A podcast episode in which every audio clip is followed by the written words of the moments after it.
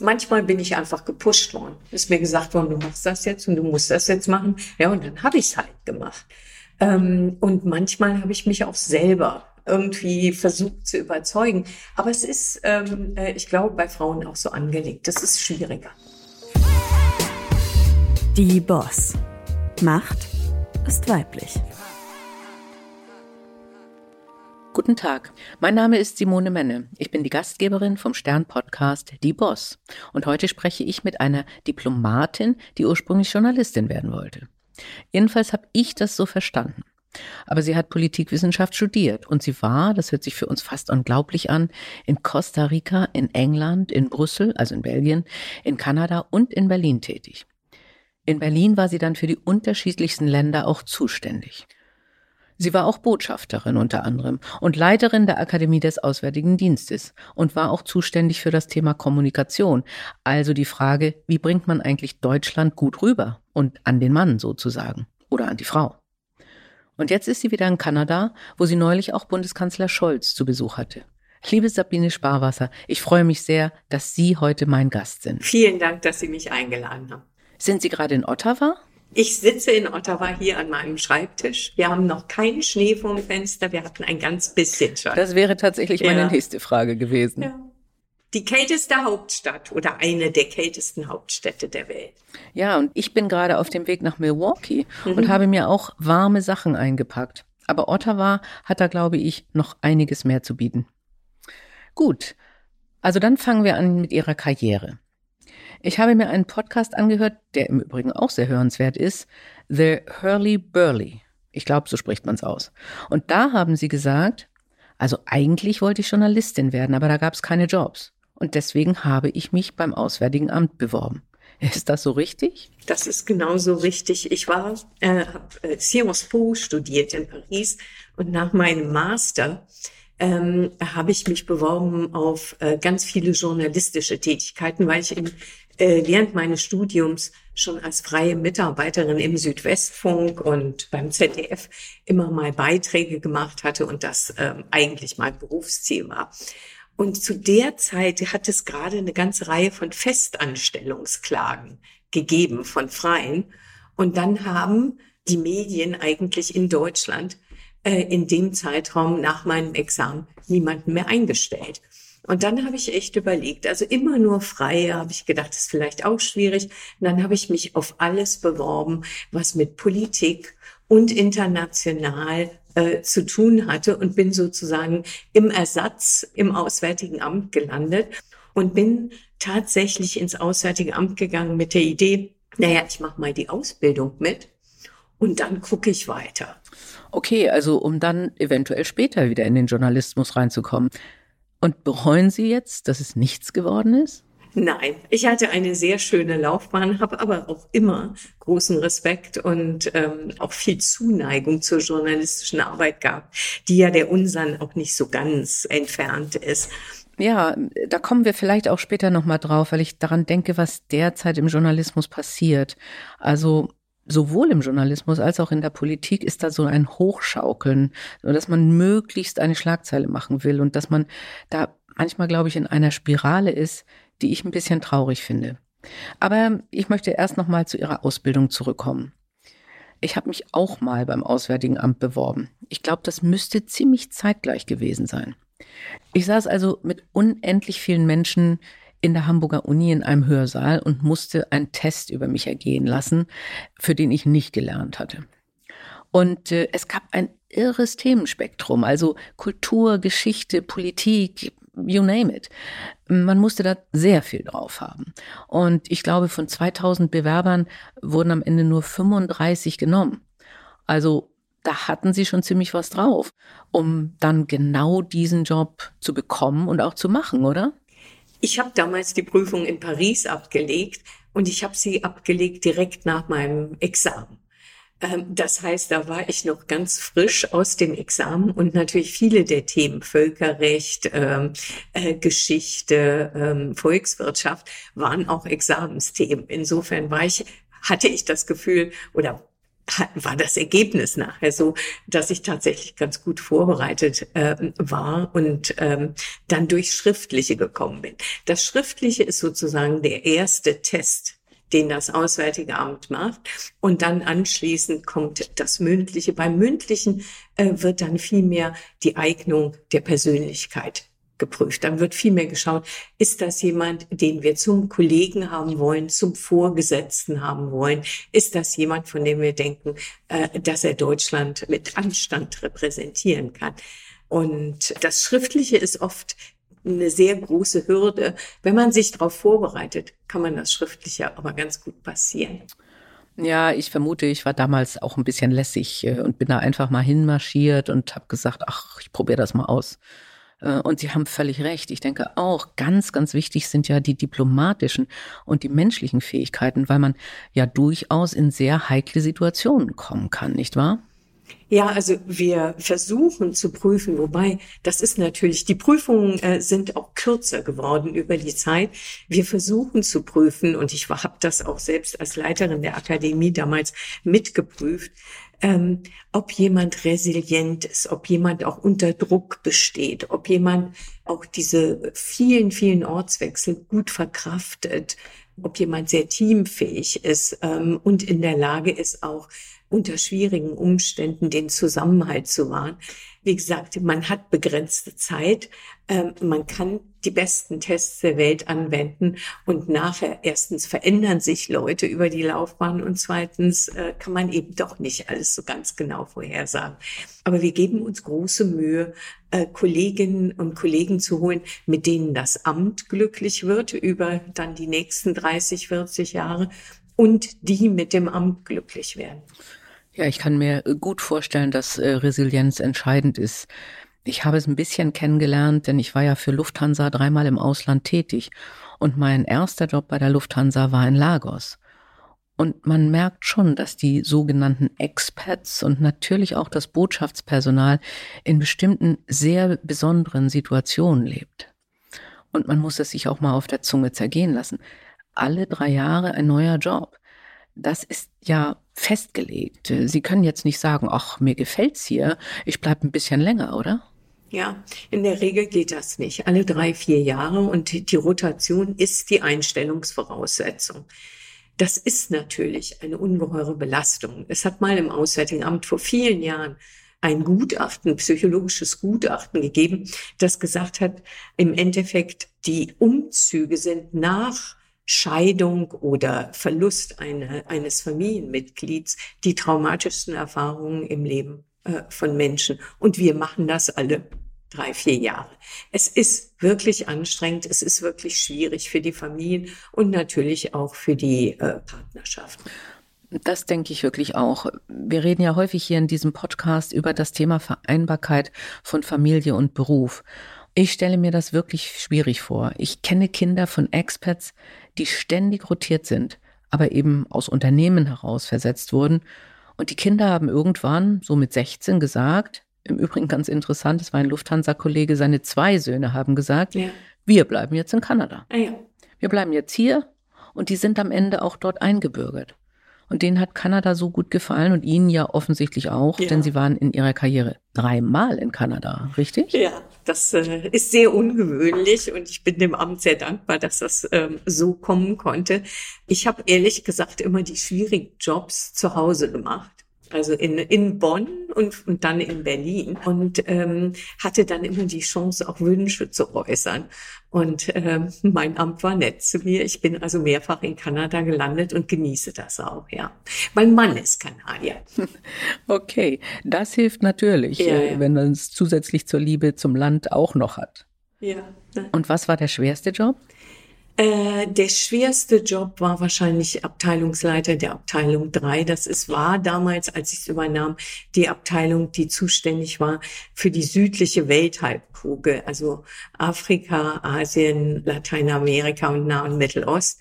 Und zusätzlich hatte ich den Auftrag als Sonder, sozusagen Sonderbeauftragte für Afghanistan. Und das war, das war, glaube ich, der Job, an dem ich am meisten sozusagen innerlich gearbeitet habe und den ich am schwierigsten fand.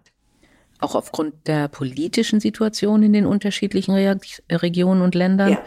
Oder ja. vielleicht auch wegen der Machtlosigkeit? Ja, dieses Gefühl, äh, dass man gar nicht ähm, auch nur annähernd dem genügen kann, was da an Anforderungen sind. Es ist sehr heterogen. Natürlich äh, es sind sehr viele Länder. Ja, klar. Ähm, es sind, glaube ich, 100. Es waren damals 139 Länder.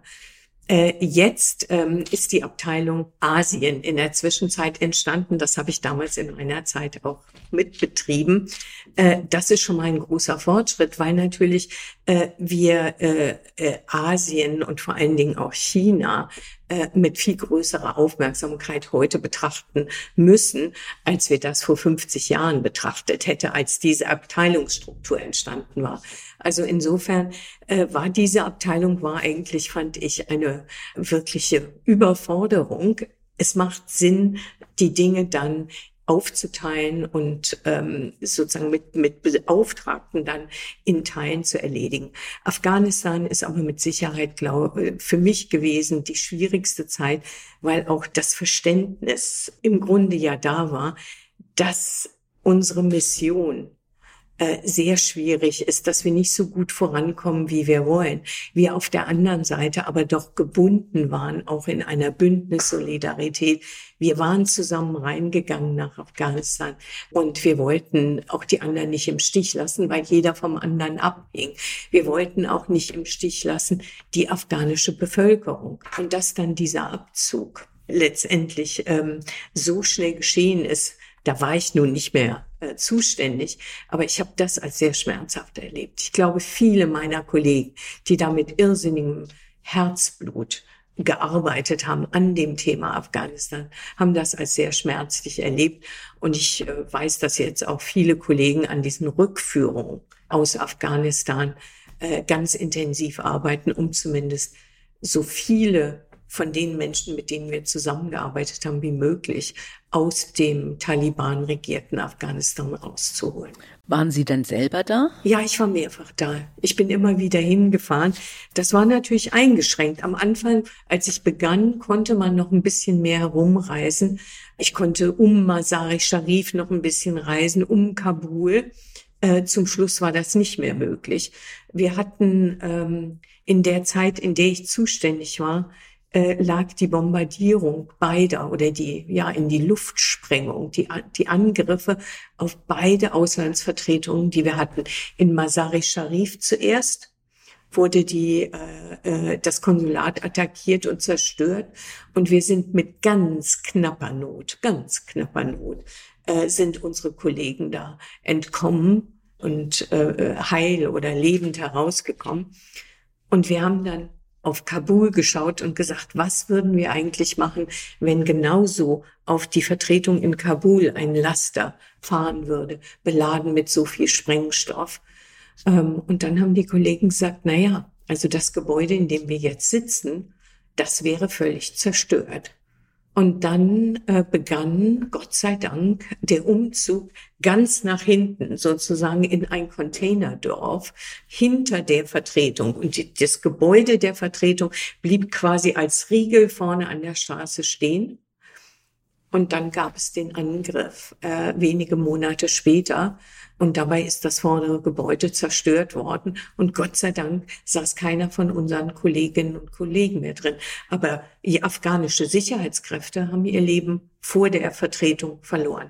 Das ist wirklich bestürzend. Also es ist schon klar, dass man in bestimmten Ländern ständig abgeschottet leben und wohnen muss.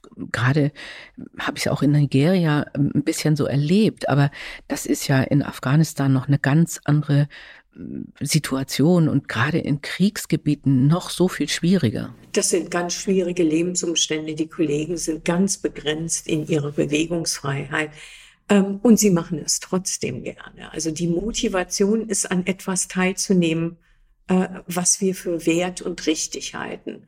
Und äh, vielleicht war deshalb der Abzug aus Afghanistan auch so schwer, weil wir an etwas gearbeitet haben, was nicht nur für uns wichtig war, also Afghanistan, Frieden und demokratische Verhältnisse zu bringen, sondern wo wir gesehen haben, wie viele von den Menschen, vor allem gerade den Frauen in Afghanistan, das so viel bedeutet hat.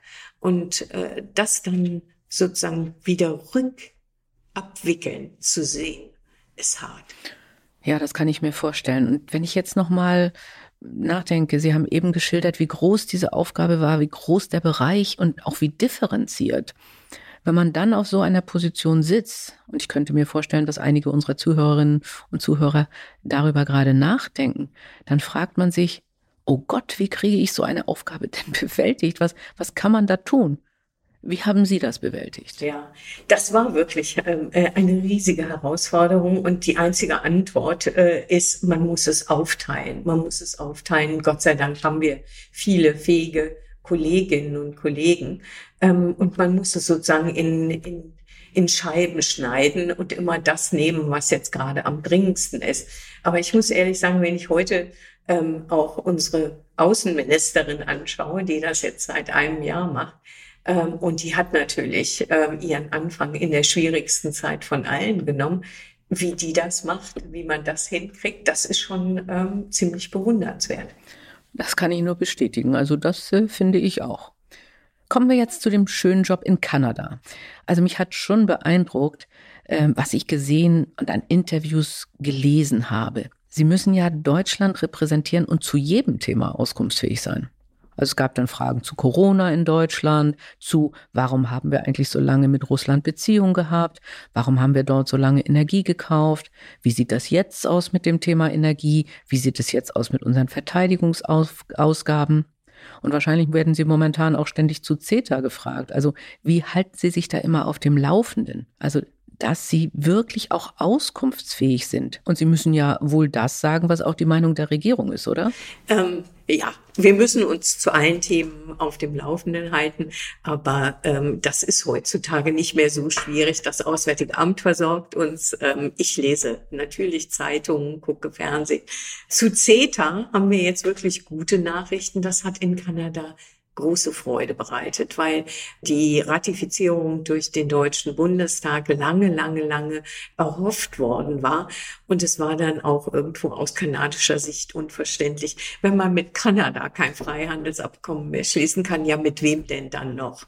Und dass jetzt Deutschland ähm, da vorangeschritten ist, ist gut und das wird jetzt auch die übrigen EU-Länder hoffentlich motivieren. Zu vielen von den anderen Themen äh, bereiten wir uns natürlich auch gut vor. Ich musste hier in der Tat äh, in Kanada vor einem Ausschuss im Parlament ähm, aussagen äh, zu der Frage des Export der Turbine für Nord Stream. Das war ein so ein Thema, wo ich mich dann auch sehr, sehr gut vorbereitet habe und wo äh, mir die Kolleginnen und Kollegen äh, aus äh, Berlin, nicht nur aus dem Auswärtigen Amt, sondern auch aus anderen Ministerien, doch äh, viel zugeliefert haben. Das war nicht einfach. Das war eine, eine äh, hier sehr umstrittene Frage, wo aber letztendlich die kanadische Regierung in unserem Sinne entschieden hat und sich dann auch selbst verteidigen musste. Hm, ja, das ist äh, wohl eine heikle Situation. Ich erläutere jetzt nochmal kurz CETA, weil das vielleicht nicht jeder weiß. Also CETA heißt Comprehensive Economic and Trade Agreement. Und wenn ich das richtig in Erinnerung habe, wurde das schon 2017 oder so verhandelt und hätte ja schon lange ratifiziert werden können. Aus den verschiedensten politischen Umständen ist das dann nicht passiert. Ähm, und eigentlich müssen wir doch sagen, also wir wollen doch mit Kanada Handel betreiben. Wir sehen auch sehr, sehr viel Ähnlichkeit mit dem Land. Wir ähm, sehen, äh, dass viele ähnliche Werte vorhanden sind. Wir sehen das Thema erneuerbare Energien, die auch Kanada vorantreiben will. Also was war genau der Grund, dass es so lange gedauert hat? Ja, äh, CETA ist tatsächlich ein sehr umfassendes äh, Abkommen. Eines, das nicht nur durch äh, in der EU verabschiedet werden kann, weil es sich nicht nur auf die Handelsbeziehungen bezieht, sondern eben von auch Länderparlamenten ratifiziert werden muss. Und da war, glaube ich, der Knackpunkt das Thema Schiedsgerichtbarkeit.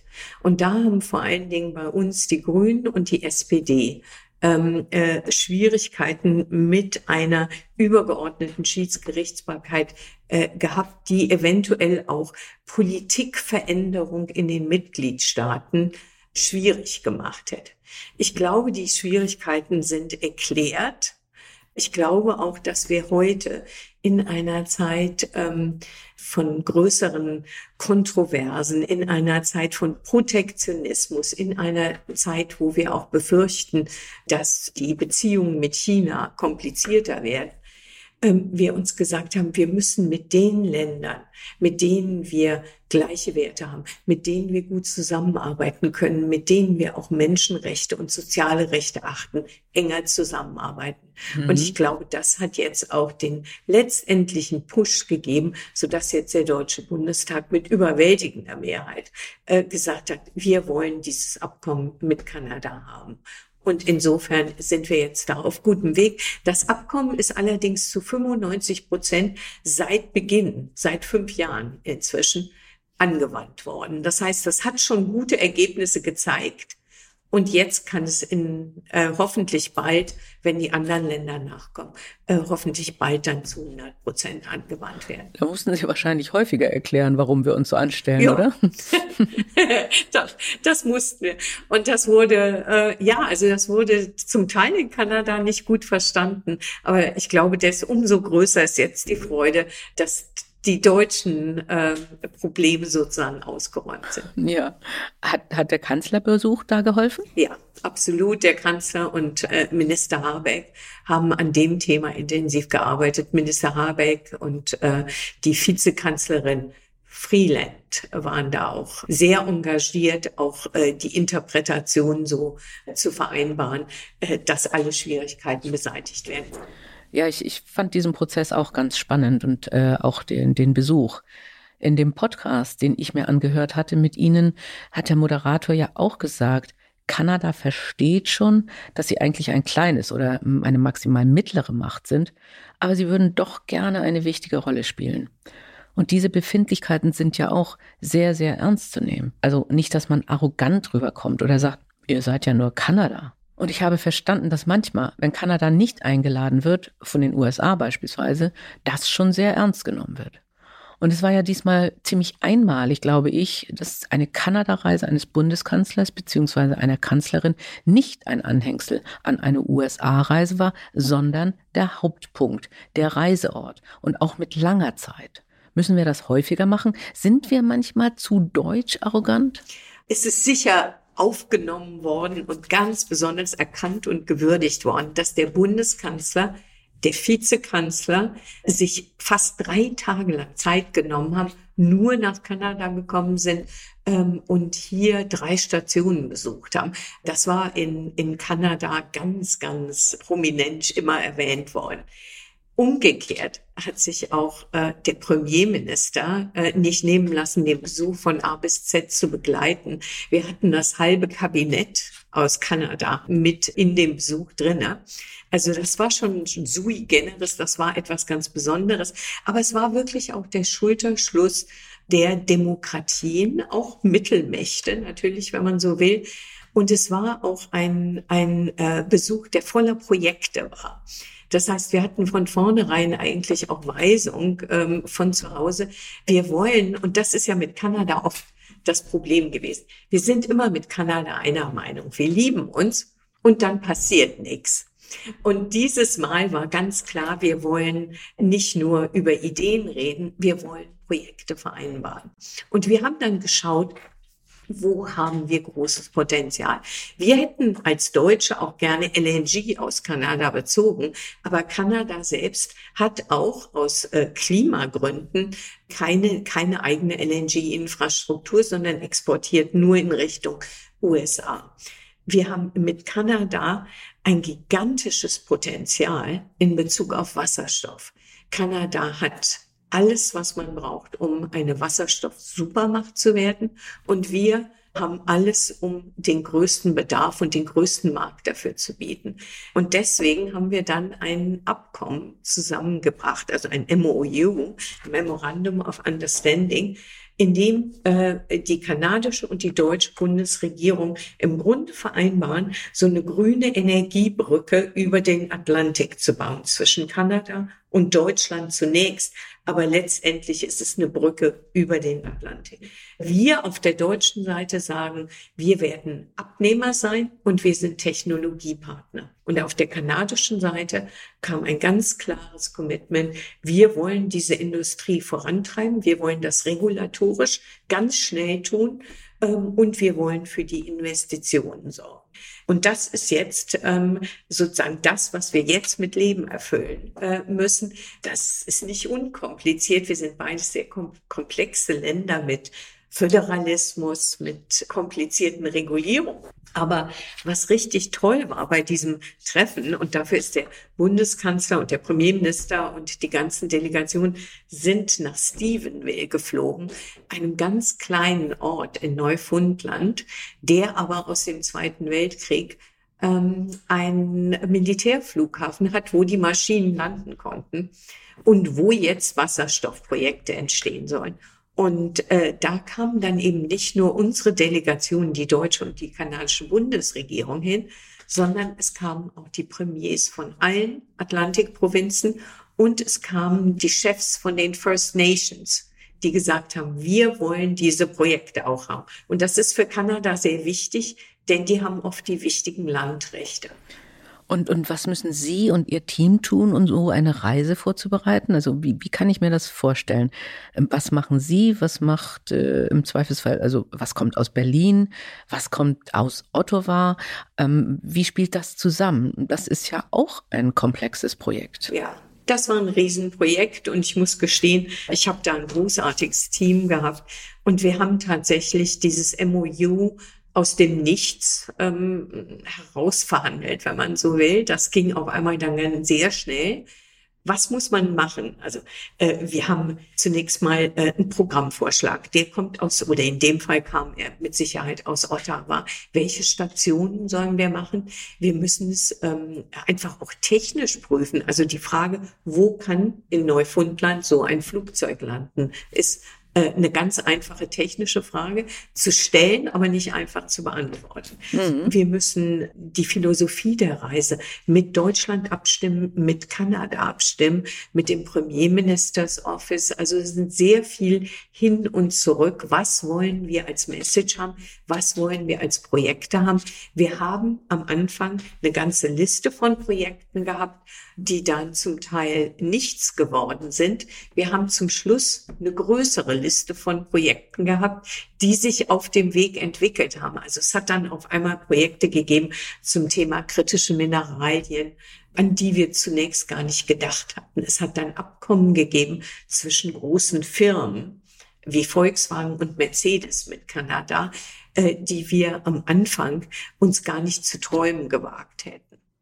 Äh, also dass der Sog, der durch so einen Besuch entsteht, äh, den muss man dann einfach nutzen mit und mitnehmen, was man kann. Und den müssen wir jetzt auch weiter nutzen, um äh, diese Zusammenarbeit und das, was wir gebaut haben, mit Leben zu erfüllen. Und äh, wie groß war Ihr Team oder wie groß ist Ihr Team jetzt? Äh, und wie führen Sie Ihre Mitarbeiter? Ja, wir sind ähm, etwa 30 Leute. Das schließt aber wirklich alle in der in der Vertretung ein. Für eine G7-Vertretung ähm, äh, ist das relativ klein. Wir besprechen uns einmal kurz am Morgen. Ähm, wir haben kleine Referate, die ihre Arbeit auch sehr selbstständig machen.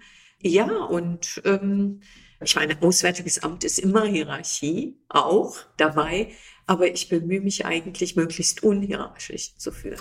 Also viel Freiheitsgrade. Hm? Das äh, nicht immer, aber ich, äh, ich gebe mir Mühe. Ja, ja es, es geht auch nicht immer. Und ich, ich glaube, Sie haben ja auch besondere Anforderungen. Also, dass man nicht einfach so freischwebend agieren ja, kann. Ja, hm? na klar. Auch äh, zum Beispiel bei, bei sozialen Medienauftritten. Ähm, das sind so Sachen, wo man immer lieber zu zweit drauf guckt, ähm, weil das, was wir sagen, natürlich dann Deutschland zugerechnet wird. Ne? Ja, und dann sind wir auch sehr schnell bei dem Thema, was ich ganz am Anfang schon ansprach. Ich habe momentan den Eindruck, dass Medien immer auf große Schlagzeilen gucken. Und dann wird aus einer differenzierten Erklärung ein Halbsatz genommen und daraus wird die Schlagzeile gemacht. Ähm, und, gerade in Social Media kann das natürlich eine, eine Dimension entwickeln, die man überhaupt nicht haben will. Und da muss man natürlich enorm aufpassen, dass das nicht in die falsche Richtung läuft, stelle ich mir vor. Ja. Absolut. Und ich war mal früher in Pressereferat im Auswärtigen Amt und ich habe gerade erlebt auch so den Umzug von Bonn nach Berlin. Und für meine Begriffe hat sich damals unsere Art des Journalismus auch geändert. Es ist sehr viel kompetitiver geworden und es ging auf einmal mehr um die Schlagzeile. Zu Bonner Zeiten konnte man mit Journalisten irgendwie so wirklich ähm, äh, leichter noch im Hintergrund Dinge diskutieren und äh, vielleicht auch mal sehr Vertrauliches sagen, auch wenn es heiß war. Das ist schwieriger geworden. Das ist viel kompetitiver geworden und die Reduktion auf die kleine Schlagzeile ist offensichtlich. Aus dem Kanzlerbesuch äh, mal aus dem Nähkästchen erzählt, da ging es in unserer Presse ständig drum, ähm, äh, gibt es da eine Konkurrenz zwischen dem Bundeskanzler und dem Vizekanzler, weil das ja auch nicht oft passiert, dass die gemeinsam so eine große Außen Auslandsreise machen. Ich war wirklich von Anfang bis Ende dabei. Das war überhaupt nicht der Fall. Da, da war überhaupt nichts von zu spüren. Ach, und äh, die haben sich gut, äh, wirklich augenscheinlich gut vertragen. Aber in der Presse kam dieses Thema ständig. Das hätte man auch beschreiben können, ohne mitgefahren zu sein. Ja, das ist interessant, weil äh, es wird ja häufig so so eine Personality Story aufgemacht. Das Thema Rivalität, ja. Habeck gegen Baerbock oder wie Sie schildern Habeck und Scholz, ja. äh, Lindner, Söder. Äh, es werden immer versucht, die Politiker gegeneinander zu stellen. Und ja. das ist eigentlich nicht wichtig, aber anscheinend ist das dann die gute Story oder die gute Schlagzeile. Man versteht es auch leicht. Also eine Konkurrenzsituation versteht jeder. Die Wasserstoffbrücke, ähm, äh, das ist dann schon ein bisschen, ein bisschen schwieriger zu erklären. Ja, ja, stimmt. Ja. Nochmal zu Ihrer Karriere. Sie haben den höchsten Dienstgrad ja eigentlich erreicht. Also jedenfalls im Auswärtigen Amt, oder? Möchten Sie, streben Sie noch was an? Möchten Sie noch Ministerin werden oder irgendwas anderes? Beamte werden sowieso nicht Ministerin, aber ich habe, äh, wenn ich zurückblicke, mehr als das erreicht, was ich mir je erträumt hätte. Ich bin hier äh, sehr gerne. Ich bin sehr gerne Botschafterin, obwohl, wenn ich jetzt mal ehrlich bin, ich früher immer gedacht habe, auch ähm, ich bin eine perfekte Nummer zwei. Solange ich Nummer zwei war, war ich sehr zufrieden mit Nummer zwei. Und ähm, dann aber auch als Leiterin, das war dann auch sehr schön, wenn man das dann äh, machen kann. Also ich habe nichts, was ich noch anstrebe, außer dass wir hier ja für die Interessen Deutschlands aus diesem Land, das mit uns jetzt so kompatibel ist und das uns so viel zu bieten hat, möglichst viel rausholen. Ist dieses Thema, ich war gerne eine Nummer zwei, nicht so ein typisches Frauenthema? Doch, doch. Ich glaube schon. Ja, ne? Hm. Meine Frage ist natürlich auch, viele Frauen, mit denen ich spreche, sagen, ich will gar keine Macht haben. Und man hat eigentlich doch immer Macht. Und ich finde Macht ja auch gut, denn man kann sie gut nutzen. Wie Sie es eben sagen, um für beide Länder etwas Gutes zu erreichen, da brauchen sie Macht. Und die hat man als Nummer zwei ja, nicht so doll. Und trotzdem nehmen sich viele Frauen zurück. Warum ist das so? Ich weiß es nicht, Selbstzweifel wahrscheinlich. Ich glaube schon, dass es, äh, ja, auch empirisch, glaube ich, erforscht. Frauen zweifeln mehr an ihren Fähigkeiten und trauen sich weniger zu. Und es ist leicht zu sagen, traut euch, aber äh, es, es ist schwer, es zu tun. Ja. Es ist mir auch so gegangen. Absolut, ganz oft. Wir werden ja auch so sozialisiert. Und wenn man von klein auf merkt, es kommt an, es wird gesagt, sei loyal, sei fleißig, sei bescheiden, dann kann man nicht irgendwann sagen, ach, jetzt traue ich mich mal, oder? Und äh, das ist völlig natürlich. Ist das eigentlich in Kanada anders? Also wir sehen ja beispielsweise in USA, da gibt es auf Top-Führungspositionen 30 Prozent Frauen, in Deutschland nur 16. Wie ist das in Kanada? Es ist besser deutlich besser. Und ähm, ich habe jetzt die Zahlen nicht im Kopf, aber sie finden deutlich mehr Frauen äh, auch in Top-Unternehmen, auch in Boards und so.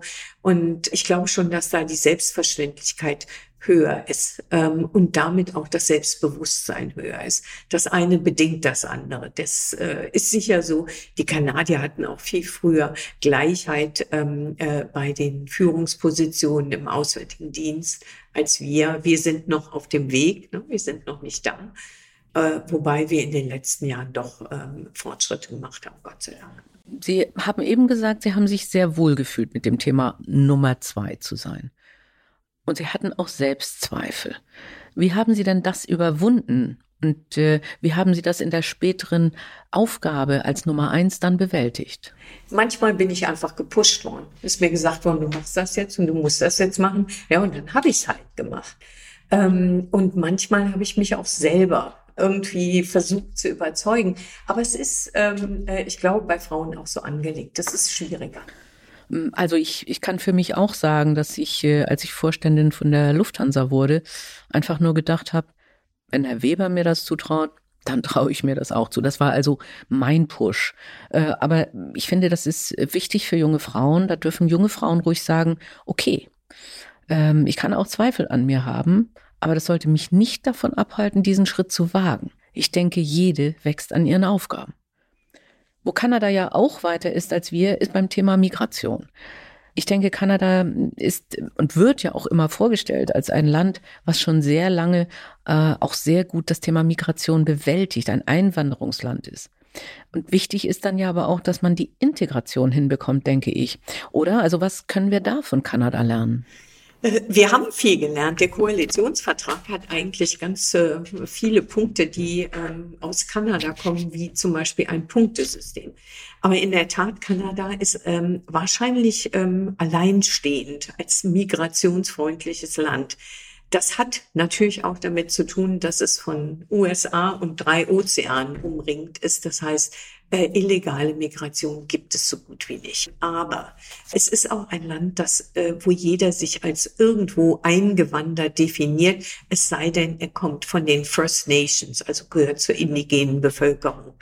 Kanada hat sich zum Ziel gesetzt, jedes Jahr mehr als ein Prozent seiner Bevölkerung aufzunehmen, um dem Land, das natürlich riesig ist als zweitgrößtes Land der Erde, äh, weiterhin eine Dynamik zu geben, die ihm erlaubt zu wachsen. Das heißt, ähm, äh, das sind, äh, Kanada hat ungefähr 35 Millionen Einwohner, das sind jedes Jahr so 450.000 Leute, die man aufnehmen will. Das ist schon sehr viel. Mhm. Und es ist sehr einzigartig, dass 80 Prozent der Bevölkerung hier sagen, ja, Einwanderung ist gut für unser Land. Aber Einwanderung ist natürlich nur gut und wird nur als gut empfunden, äh, wenn die Integration gelingt. Kanada gibt sich große Mühe, da ist auch nicht alles Gold, was glänzt. Und äh, gerade jetzt auch äh, in einigen Orten entstehen natürlich auch so äh, Siedlungen, äh, wo ähm, die rein indisch, rein chinesisch sind. Also da ist auch äh, die Integration nicht eine absolute. Aber insgesamt kann man schon, kann man schon hier sehen, wie es gehen kann. Das heißt, eine Bevölkerung, die versucht wirklich offen zu sein, die wirklich versucht zu integrieren. Sie gehen in eine kanadische Schule, Grundschule rein. Dann sitzt vorne ein Lehrer, eine Lehrerin mit 20 Schülern und hinten sitzt nochmal ein Lehrer, eine Lehrerin äh, mit zwei oder drei Schülern. Das sind die, die gerade angekommen sind und die Sprache noch nicht genug können, um dem Unterricht zu folgen. Die werden so lange einzeln beschult, bis sie mitkommen.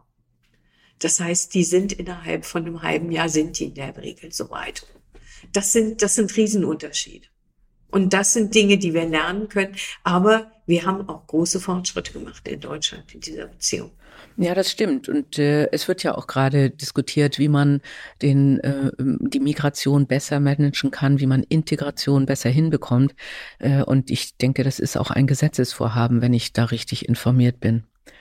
Ich jetzt habe ich noch mal einen Themenwechsel, ähm, mal wieder eine ganz andere Richtung. Sie haben einem Journalisten gesagt, ein Teil Ihrer Karriere war auch ein Akt der Wiedergutmachung.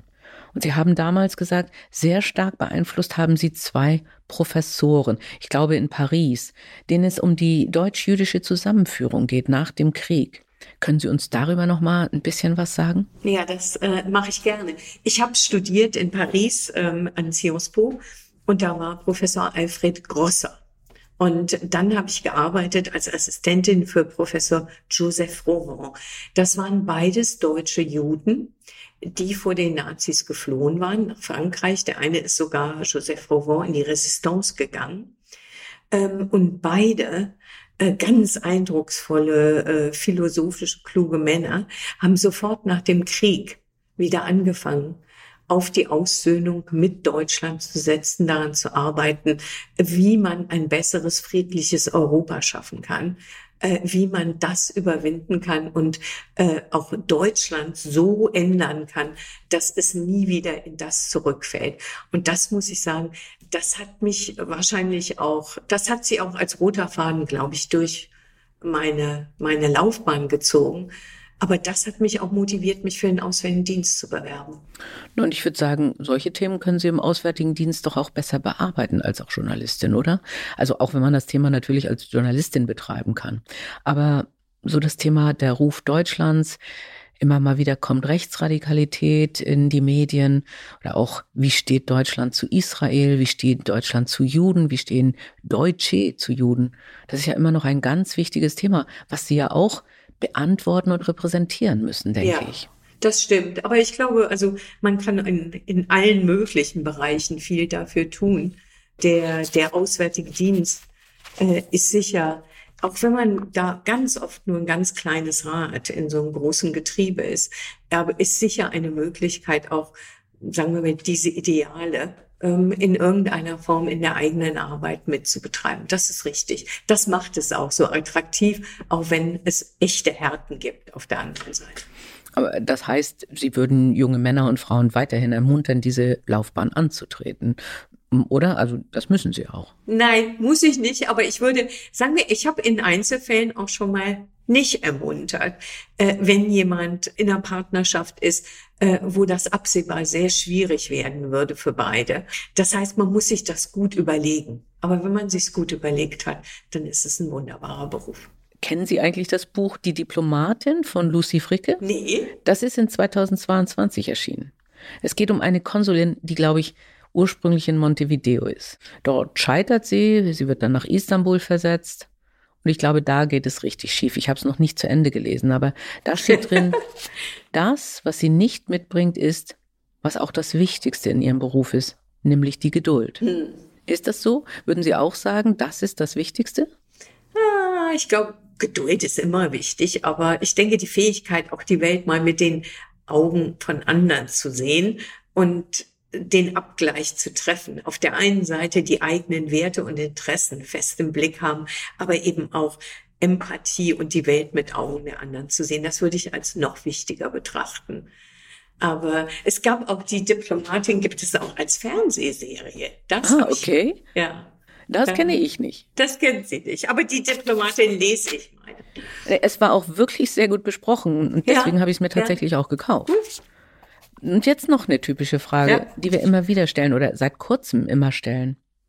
Gibt es eine Frage, die Sie einfach nicht mehr hören können, die immer gestellt wird und zu der Sie sagen, oh nein, nicht schon wieder? Hm. Ähm, naja, also die typische Frage ist, äh, wie lange sind Sie schon hier? Oder ähm, ja, also so der, der, die Postenfrage ist typisch. Äh, das ist so der, äh, die Eröffnungsfrage, wenn Sie irgendwo hier reinmarschieren, sagen, ich bin die deutsche Botschafter. Ach, wie lange sind Sie schon hier? Aber gut, das ist so eine einfache Eröffnung. Ja. Ein anderer origineller Einstieg ist dann ja die Frage nach dem Wetter in Ottawa, nehme ich an. Aber jetzt nochmal eine weitere typische Frage, die wir immer stellen. Und Sie kennen die Frage, denn Sie haben sich schon eine Podcast-Folge von mir angehört. Wenn Sie also 90 wären, können Sie mir verraten, wie dann der Titel Ihrer Autobiografie wäre? Ja, ich habe natürlich drüber nachgedacht. Klar. also der reißerischste Titel und der aufregendste Titel einer Autobiografie wäre die deutsch-kanadischen Beziehungen, Betrachtungen einer Botschafterin. Das wäre natürlich furchtbar langweilig. Ich glaube, so wie ich bin, hat mich immer interessiert, was als nächstes kommt. Und so wie ich auch gearbeitet habe. Und ich vermute auch, dass der Dienst gut passt zu jemandem, der so denkt. Deswegen habe ich mir als Titel ausgedacht, das nächste. Bitte. Sehr schön, sehr gut. Also ich glaube auch, das ist wirklich vielversprechender als der klassische Blick einer Botschafterin auf die deutsch-kanadischen Beziehungen. Da bin ich ganz sicher. Ich glaube, das wäre äh, absolut langweiligste Titel aller Zeiten. Also äh, das ist äh, mit Sicherheit kein Titel. Wobei der Inhalt natürlich trotzdem ein guter sein kann. Hm? Das mag sein, aber das liest keiner freiwillig. Also äh, heißt die Autobiografie nun das nächste bitte. Sie wissen, dass ich jetzt fragen muss. Und was kommt für Sabine Sparwasser als nächstes? Bitte? Äh, ja, ein, eine Sache ist sehr klar. Ich bin hier auf letzten Posten. In anderthalb Jahren äh, gehe ich auf Rente, also werde ich pensioniert. Und ja, ich weiß noch nicht so ganz richtig, was dann als nächstes kommt, aber ich freue mich eigentlich auch schon darauf. Sehr gut. Vielleicht kommt ja die Autobiografie. Äh, Glaube ich nicht. Wahrscheinlich eher zwei Monate Neufundland. Sehr gut. Ja, das hört sich viel spannender an. Ganz, ganz herzlichen Dank für das Gespräch. Ich wünsche Ihnen noch ganz viel Spaß und äh, ein bisschen Schnee in Ottawa. Und dann hoffe ich, dass wir uns, wir haben ja schon mal zusammen auf einem Panel gesessen, dass wir uns auch mal wieder treffen. Auch persönlich. Das würde mich sehr freuen. Ich würde mich sehr freuen, wenn Sie mal zu uns nach Kanada kommen. Uns fällt garantiert, garantiert eine schöne Gelegenheit ein und es wäre, es wäre großartig, wenn wir hier mit Ihnen äh, vielleicht eine Veranstaltung machen können, was auch immer. Bleiben wir in Kontakt. Das ist sehr verführerisch. Wir bleiben auf jeden Fall in Kontakt. Ja. Und ganz, ganz herzlichen Dank, Frau Sparwasser, für das Gespräch. Ich danke Ihnen sehr herzlich. Die Boss. Macht ist weiblich.